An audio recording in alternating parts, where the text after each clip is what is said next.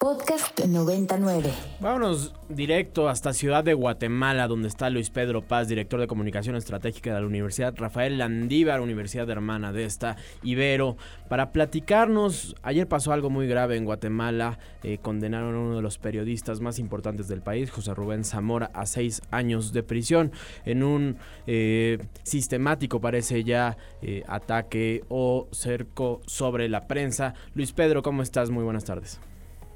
Sebastián, buenas tardes, qué gusto estar contigo y con Ana. Muchas gracias por la invitación. Gracias a ti por tomarnos la llamada. Tenemos pocos minutos, pero sí me gustaría que nos contaras cómo se está viviendo este caso, qué pasó con José Rubén Zamora y cuál es la situación, porque pareciera una evidente eh, erosión democrática lo que está viviendo Guatemala a días de una elección presidencial. En efecto, Sebastián, Guatemala está viviendo las consecuencias de una reconfiguración de lo que hemos denominado pacto de corruptos. Eh, como ustedes recordarán, en 2015 hubo una serie de manifestaciones que derivaron o que terminaron en la renuncia del presidente y de la vicepresidenta de ese entonces, pero evidentemente los grupos de poder que controlan el país entendieron que tenían que volver a, unificar esfuerzos, a pactar, a encontrar vías para tomar nuevamente el control del país y eso es lo que estamos viviendo. Uno de los síntomas es eh, la represión que hay contra distintos actores importantes, eh, me refiero a periodistas, muchos de ellos exiliados, eh, muchos de ellos con procesos eh, legales en su contra. sobre todo tendríamos que poner mucha atención, además del caso del periodista José Rubén Zamora, a la realidad que viven los periodistas en el interior del país.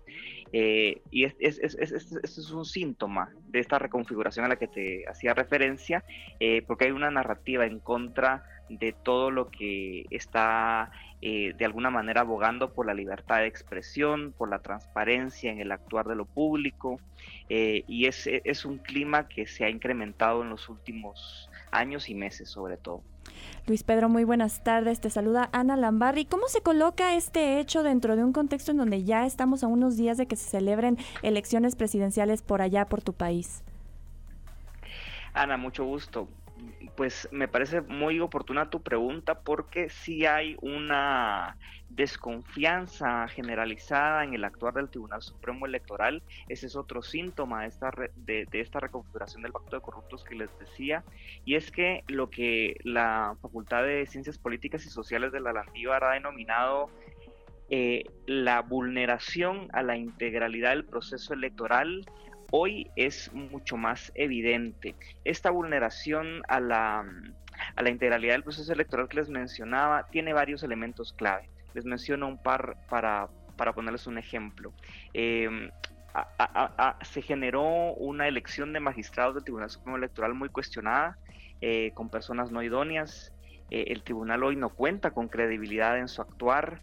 Eh, se intentó colocar tecnología que mediara el proceso electoral que generó muchísima desconfianza por las implicaciones que podía traer esta tecnología. Eh, la sociedad civil pues se, manifestó en contra de esta situación y finalmente el tribunal dio un paso atrás. También en el proceso de inscripción de candidatas y candidatos se vio eh, un trato discrecional, ¿no? No se vieron eh, criterios claros y objetivos para todas y todos. Entonces, estas, estas claves dejan eh, en evidencia, pues, que la integralidad del proceso electoral, como les decía, ha sido vulnerada, ha sido tocada con fines evidentemente negativos que se alinean a los intereses de la corrupción en el país. Luis Pedro, pues muchas gracias por este análisis. Aquí en Tengo otros datos vamos a seguirle dando cobertura a este y a las elecciones también que se celebrarán por allá por tu país. Te agradecemos mucho que te hayas enlazado el día de hoy con nosotros. Gracias a ustedes por la invitación y muchas gracias por el interés en Guatemala. Un fuerte abrazo. Interesados, interesados, aquí estamos muy, muy.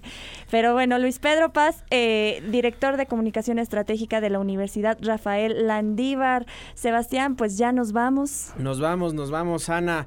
Muchísimas gracias a todo el equipo de Ibero 90.9, Aldebarán en los controles, Rox Aguilar y todos, todos los que hacen posibles este espacio. Mañana se quedan con Rox, justamente en este tengo otros datos y nosotros, Ana, hasta el próximo jueves. Hasta el próximo jueves, nos vemos. Nos escuchamos.